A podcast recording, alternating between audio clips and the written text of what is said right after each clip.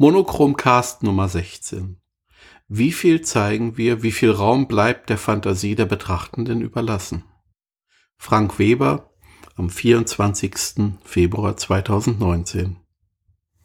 Liebe Schwarz-Weiß-Gemeinde, manchmal muss Pause sein. Einige Verpflichtungen, neben den schönen Dingen der Fotografie etwa, sind etwas weniger geworden in den letzten Wochen.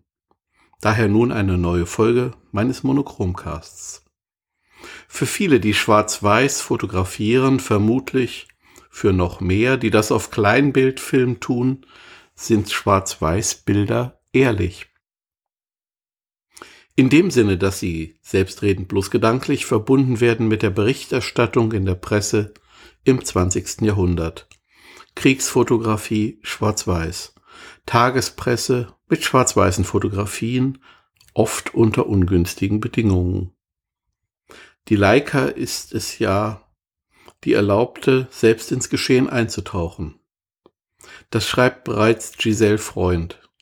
Diesen Aufnahmen ist oft gemein, dass sie unscharfe Bereiche aufweisen, dass sie eher grobkörnig sind, einmal, weil das dem groben Zeitungsraster, wofür sie ja ursprünglich aufgenommen wurden, entsprach, dann aber auch, weil einfach die hochempfindlichen Filme oft nur bei kornfördernder Entwicklung, die man auf Englisch pushen nennt, auf Deutsch Empfindlichkeit steigernd. Letztlich ist das ja nicht der Fall, denn die Empfindlichkeit steigt nicht, die Tonalität sinkt.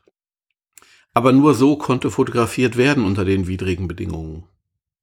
In jedem Fall werden die Schatten sehr tief, anders gesagt, es gibt Stellen, an denen der Film einfach durchsichtig ist. Da kann man mit allen Tricks nichts hineinzaubern. Solche Stellen wurden dann, übrigens entgegen dem ästhetischen Ideal der Zeit und mit manchen Schwierigkeiten für den Tiefdruck, vollständig schwarz wiedergegeben. Wie so oft bei technischen Vorentscheidungen, ihnen folgt eine eigene Ästhetik. Nun entwickelt sich ja auch im Kino die vermeintlich authentischere Praxis, statt in gut ausgeleuchteten Studios zu drehen, geht man auf die Straße. Natürlich lässt sich keine Häuserzeile vertretbar ausleuchten. Also kam es zu dunklen Schattenpartien, gerade in Nachtszenen. In Verbindung mit den finsteren Stoffen, die verfilmt wurden, Krimis und Thriller, entstand eine Ästhetik des Film Noir.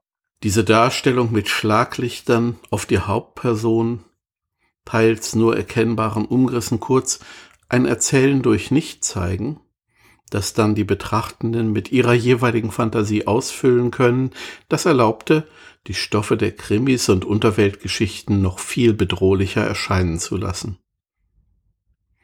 Diese Bildsprache hat manches für sich. Vor allem braucht es eben gerade keine hohe Wiedergabetreue, kein High Fidelity, um so Geschichten zu erzählen. Unsere Vorstellung vermag ja zu ergänzen. Um den Vergleich mit einem Küchenradio zu bemühen, meines klingt erträglich, ist aber weit entfernt von HiFi. Trotzdem erkenne ich die Musik. Ich weiß ja, wie ein Flügel oder Kontrabass klingt. Den fehlenden Rest, den ergänzt meine Vorstellung.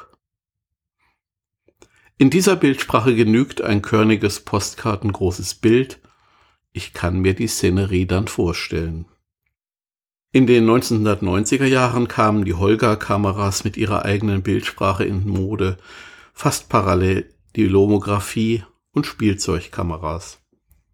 Beides halte ich eher für Irrwege der Geschichte der Fotografie, aber das lässt sich ja später immer einfacher beurteilen. Jedenfalls leben diese Bildsprachen davon, nicht klar zu sagen, was man klar denken kann. Oder nichts klar zu zeigen. Sie bleiben sehr im Ungenauen.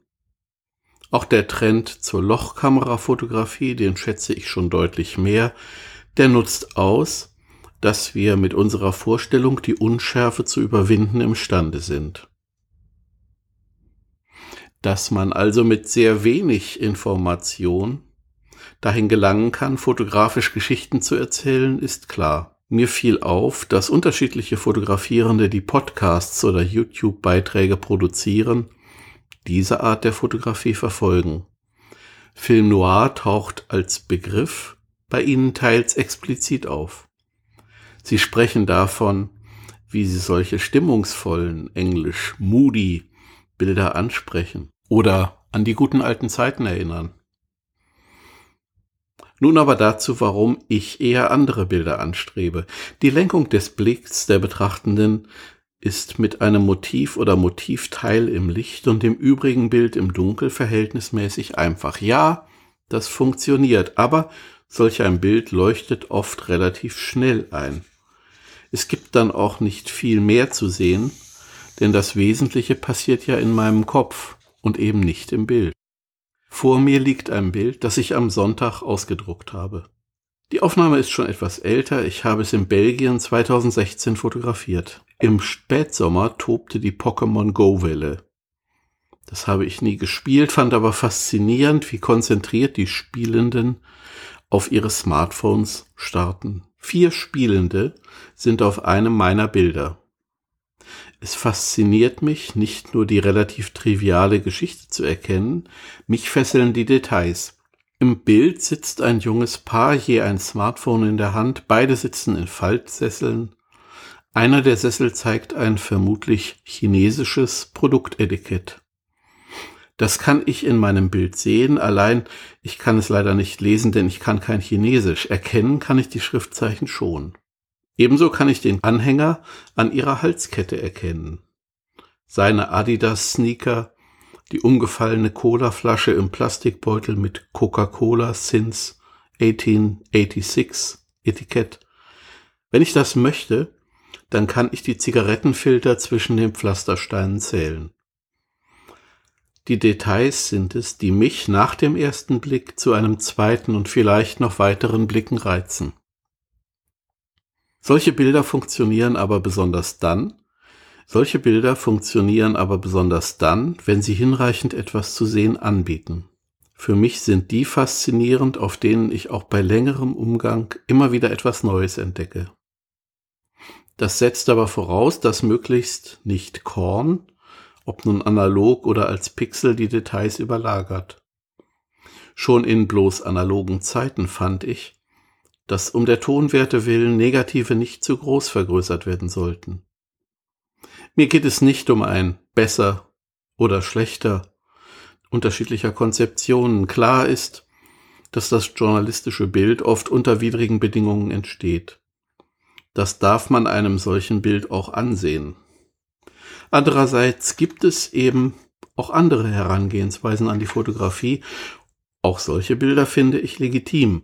Und mich fesseln sehr detailreiche Bilder oft mehr. Entsprechend bemühe ich mich eher um niedrig empfindliche Filme, um Mittelformat oder Großbild. Um einen Vergrößerungsfaktor von höchstens vierfach linear oder ähnlich. Aus dem 6x6 des Mittelformats wird dann 24x24 als Vergrößerung. Tatsächlich sind es eher 22 mal 22, denn die passen auf einen Bogen 24 mal 30, was ja Standardabmessung ist. 4 mal 5 Zoll werden bei mir auf maximal 40 mal 60 vergrößert. Meist eher auf 24 30 oder 30 40. Das sind noch handhabbare Formate. Ärgerlich finde ich kleine Fehler. Details am Rand, die ich analog nicht mal eben wegstempeln kann. Das mache ich auch bei meinen digitalen Bildern nicht mehr. So ist es eben. Das führt dazu, dass viele Bilder gut sind, aber eben nicht mehr als das. Ich habe ja auch bei einfacher Küche den Anspruch, dass die Suppe gut ist. Sie muss aber nicht bei jedem Mal besser werden als je zuvor. Es geht um alltäglichen Feinartkram, nicht weniger und nicht mehr. Mir bereitet es besonders Freude, wenn ich immer mehr zu entdecken finde. Und das setzt eben einen hohen Informationsgehalt im Bild voraus. Darum mache ich das, was ich mache, so wie ich es mache. Keine Spielzeugkameras, keine höchstempfindlichen Filme. Stattdessen handwerklich saubere, detailreiche Bilder, möglichst ohne mehr, als kleinste Stellen, die bloß schwarz oder bloß weiß ausfallen. Diese ganz hell und ganz dunkel Teile helfen als Schlüssel zur Tonwertpalette. Liebe Monochromcast-Gemeinde, vielen Dank für das Zuhören heute. Fortsetzung folgt.